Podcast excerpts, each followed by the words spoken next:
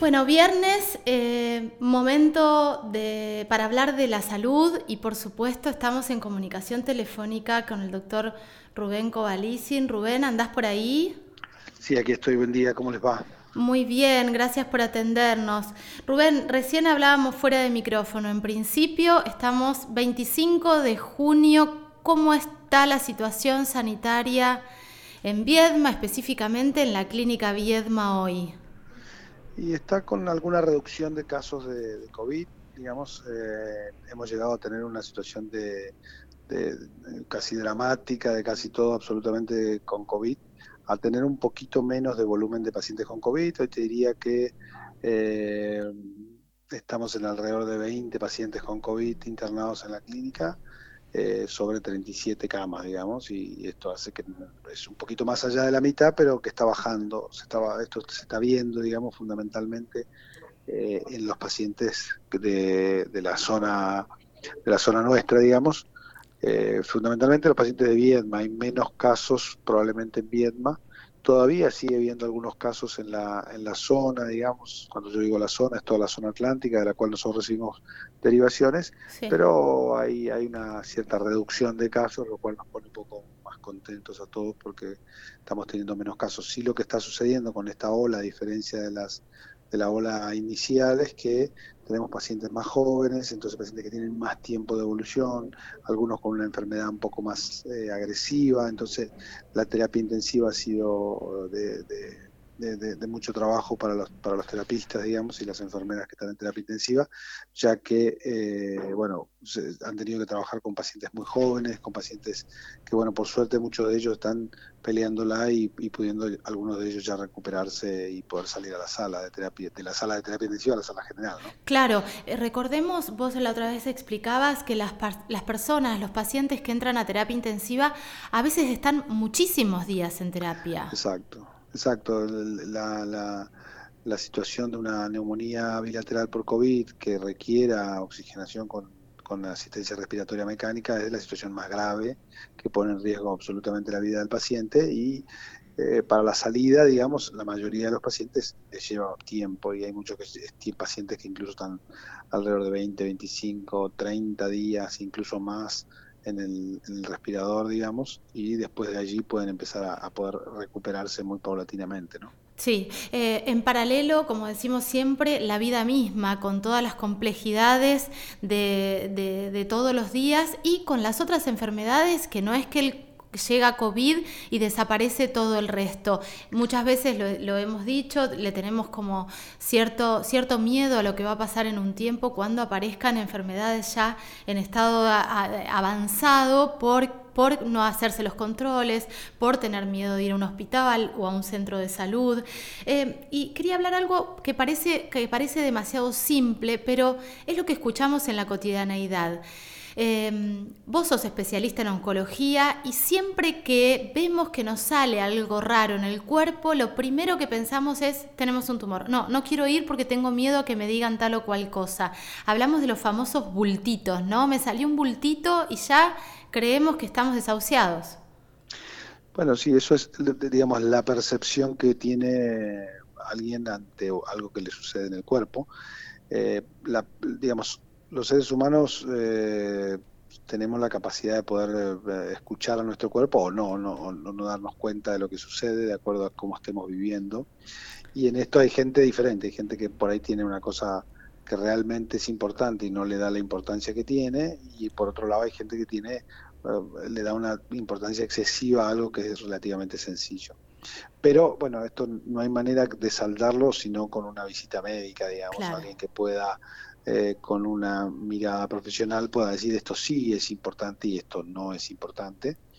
Siempre que, al, que ante la presencia de un de una pequeño bulto o, lesión en la piel o en algún órgano que uno pueda palparlo, es importante hacer la consulta, eh, fundamentalmente porque eh, bueno, puede ser una cosa muy sencilla, como un lipoma, por ejemplo, o ser una lesión realmente importante debajo de la piel o en la piel, y entonces es importante tener eh, esa mirada clínica o esa mirada médica del, médico que, que, nos conoce, digamos, que es el médico de cabecera, que, puede saber de qué se trata porque ya nos ha revisado en otras circunstancias y que, puede decirnos y ayudarnos ante esta, esta, esta, nueva o quizás algo que no, que no era nuevo pero que nos que nos, nos parece nuevo a nosotros ¿no? en el momento de la, de, la, de la consulta. Es una consulta con tu médico o tu médica clínica, digo, no tenemos que hacer demasiado. Con esa consulta ya vamos a saber o nos van a derivar, aún cuando nos derivan a hacer una biopsia, no enloquecer.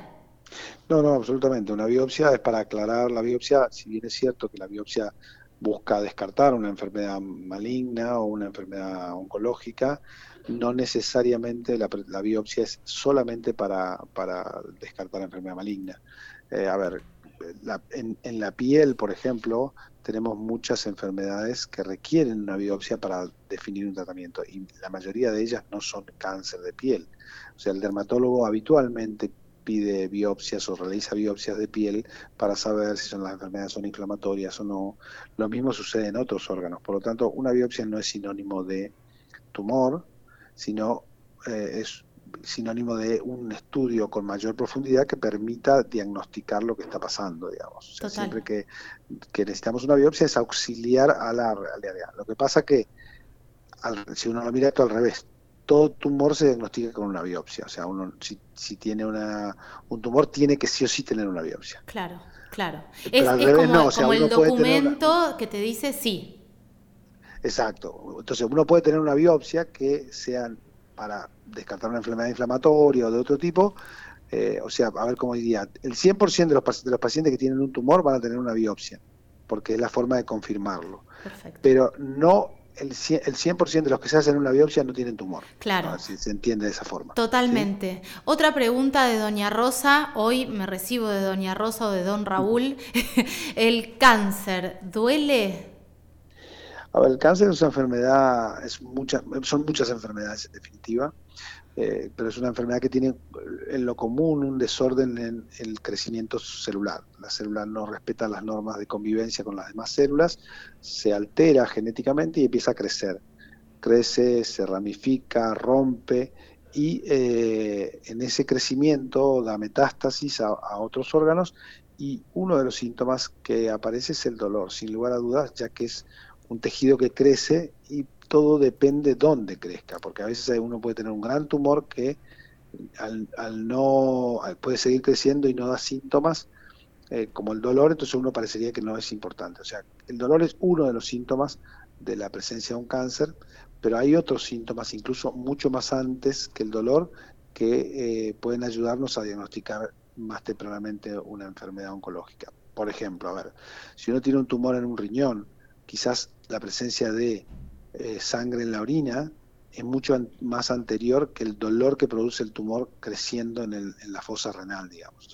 Es importante darle eh, trascendencia a cualquier síntoma que nos esté pasando que no sea normal. Si uno orina con sangre no es normal, entonces tengo que consultar a, a, mi médico. Por ahí es una infección urinaria, porque es la primera causa. Por ahí es un cálculo, pero por ahí también es un tumor renal. Entonces, esa orina con sangre va a significar una consulta, una charla con el médico, cuáles son los síntomas que están asociados. Quizá termine con una ecografía que defina o descarte esta enfermedad, digamos. Por lo tanto, el dolor, el dolor es parte de los síntomas que da la enfermedad, fundamentalmente cuando la enfermedad está avanzada. Eso es lo que te iba a decir, por lo que estabas hablando y estabas diciendo metástasis, eh, el dolor aparece cuando ya estamos en una instancia de bastante avance de la enfermedad. Exacto, exacto. Cuando la enfermedad ha dado metástasis fundamentalmente en órganos eh, donde aumenta la presión de ese órgano y donde, digamos, hay mucha inervación, el hueso, eh, el cerebro, que está dentro de una caja rígida que es el cráneo. Entonces, bueno, sí, aparecen síntomas neurológicos y dolor de cabeza, por ejemplo, o el dolor de la metástasis en el hueso, pero por ahí una metástasis en el pulmón no duele. Claro. Una metástasis en el hígado o dos no duelen, a menos que sean muchas y inflamen mucho el hígado y eso haga que duela. Eh, entonces, sí, el, tumor cuando avanza y cuando está en forma, eh, digamos, diseminada, el dolor es el síntoma más frecuente, digamos. Claro, sí, pero es avanzado. Eh, el dolor sería maravilloso que el cáncer duela en la primera etapa, porque nos daríamos cuenta que algo está mal. Bueno, eso sí, sin duda, pero no, no, no es así. Claro. Y yo diría en la mayoría de los casos Cuando duele, la cosa ya está un poquito más complicada. Por lo tanto, tenemos esta frase siempre del cáncer no duele. El cáncer en etapas tempranas no duele, pero el cáncer sí duele y mucho cuando la enfermedad está avanzada. totalmente, totalmente. La historia es, el cáncer duele, depende en qué momento. El cáncer duele cuando está diseminado, el cáncer duele cuando está localizado en determinado lugar. A veces no es necesario tener eh, un, gran volumen de enfermedad, pero tener eh, la espina clavada en un determinado lugar, digamos, eh, que genera mucho dolor, hace, hace estragos en la calidad de vida que uno pueda tener. Es como tener una piedra en el zapato. Uno puede, una piedrita que no, no parece una, insignificante, pero estando adentro del, zapato molesta y mucho, digamos. Totalmente. Y puede hacer un callo, y puede hacer una, una llaga, y puede doler y demás, si uno sigue caminando. Entonces, la historia es esa, ¿no? Eh, es, depende dónde, depende qué, depende cómo.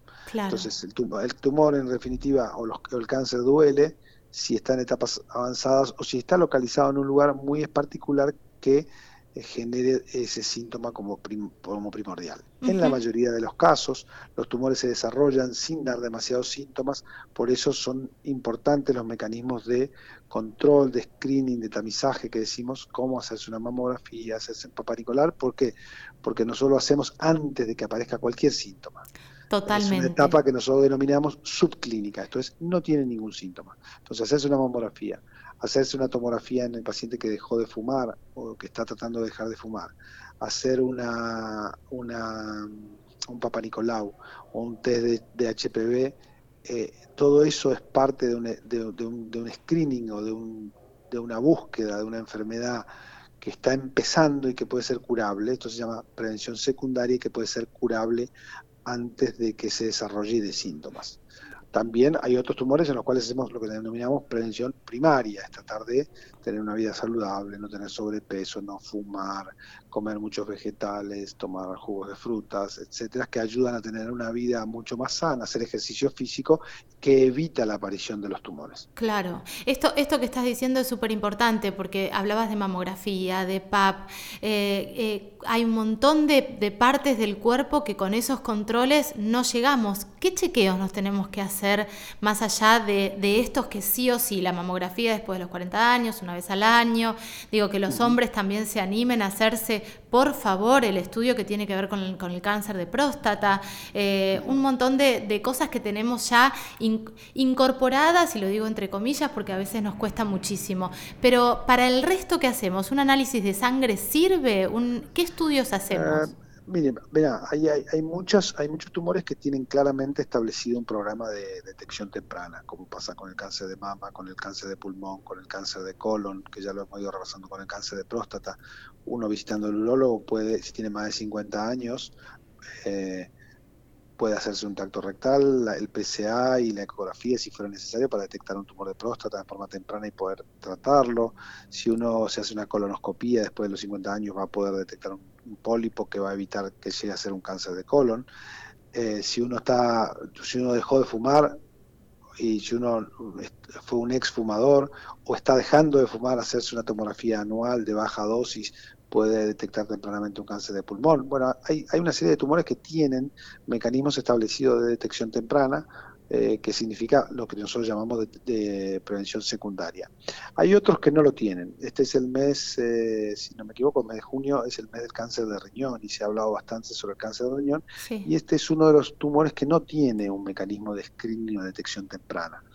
Eh, entonces hace que, bueno, muchos de los de los de las detecciones sean por eh, hallazgos, digamos, hallazgo de una ecografía incidental por otra causa. Entonces, bueno, ahí es donde, eh, bueno, uno qué puede hacer ante esta circunstancia, bueno, darle, darle importancia a lo que aparece en el cuerpo. Si uno siente que no está bien, que no se siente bien o que aparece algún síntoma como un dolor o, una hematuria, por ejemplo, que es esto, orinar con sangre, tratar de ir y hacerse una ecografía, digamos, que es la, manera. Si uno es un hipertenso o si tiene alteraciones ya renales previas, bueno, charlar con su médico para que le haga una ecografía de los riñones o si tiene un quiste previo para controlar esos quistes, digamos, eh, son mecanismos que uno puede eh, tener para poder detectarlo más tempranamente. Claro, otros síntomas más allá del dolor. Exacto, con lo cual uno podría decir que eh, si en los tumores que están claramente establecidos los mecanismos de detección temprana, hacerlo y, un poco nosotros ser, el paciente ser el que va y pide al médico, hágame el control que corresponde. Y por otro lado, los que no son eh, o no tienen mecanismos establecidos, bueno, dialogar con el médico, que lo revise, que le toque la panza, que pida una ecografía, permite encontrar algunas cosas que si no, no encontraríamos de otra manera. O ir a buscarlas, eh, pero ya no con, un, con una idea háganlo todo, sino con una idea de hágase el que lo necesita o individualizar la cosa.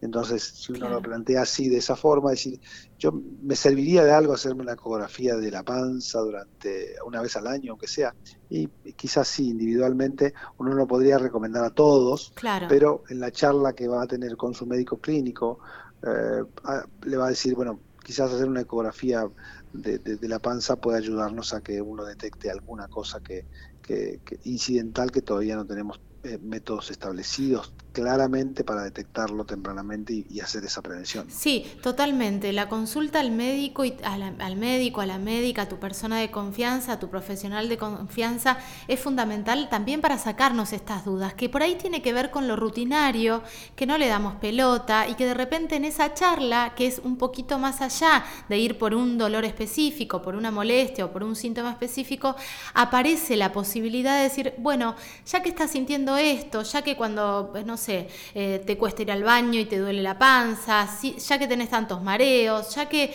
te estás olvidando de algunas cosas, bueno, de repente hiciste pis con un poco de sangre. Eh, estas charlas son vitales para esto que estás diciendo, para los diagnósticos que no salen si no es que te haces un estudio específico. Exacto. Estamos de acuerdo. Bueno, a ver, Doña Rosa ha avanzado después de esta charla un poquito más. Eh, Rubén, esperemos que esta, esta meseta, este eh, amesetamiento, por decirlo de alguna manera, de la segunda ola, donde los y las trabajadoras de la salud por ahí tienen algún mínimo respiro o no están contrarreloj como estaban sobrepasados en el momento donde hablábamos de colapso. Esperemos que también nosotros como sociedad nos sigamos cuidando y cuidando mucho muchísimo porque no podemos naturalizar la pandemia. No, eh, yo creo que es un problema naturalizar la pandemia. El ser humano tiende a naturalizar todo lo que le sucede en forma frecuente como mecanismo de, protección, digamos. Sí, de supervivencia también. de supervivencia, pero esto es bastante peligroso porque eh, nuestro sistema sanitario en la Argentina no es eh, extremadamente laxo, es, es, cortito, digamos, para, para poder bancarse tanta demanda y con poquito de exceso de demanda eh, colapsa. Entonces, eh, y cuando hay colapso o cuando a veces no se llega al colapso, se, hay precolapso, también baja la calidad. Hay un montón de elementos más que suceden en la en, la, en, este proceso de, de, de, asistencia que no es lo que uno quisiera, digamos. Eh, a repensar para más adelante también todo el sistema sanitario en la República Argentina, todo el sistema sanitario y todo lo que tiene que ver con las obras sociales, con las prepagas. Digo, esta pandemia en todos los sectores dejó sobre la mesa un montón de fisuras y en el sistema de salud aún más. Así que seguramente vamos a tener algunas charlas respecto a eso. Te mandamos un beso enorme, Rubén. Gracias.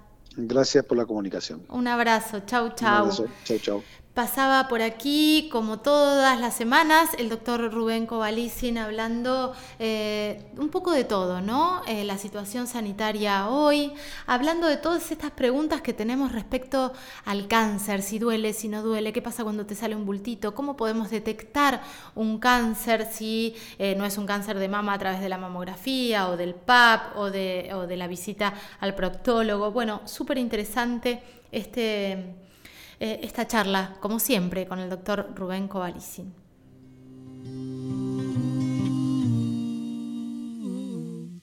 Madame Rosa sieht man Rosa, es de banal.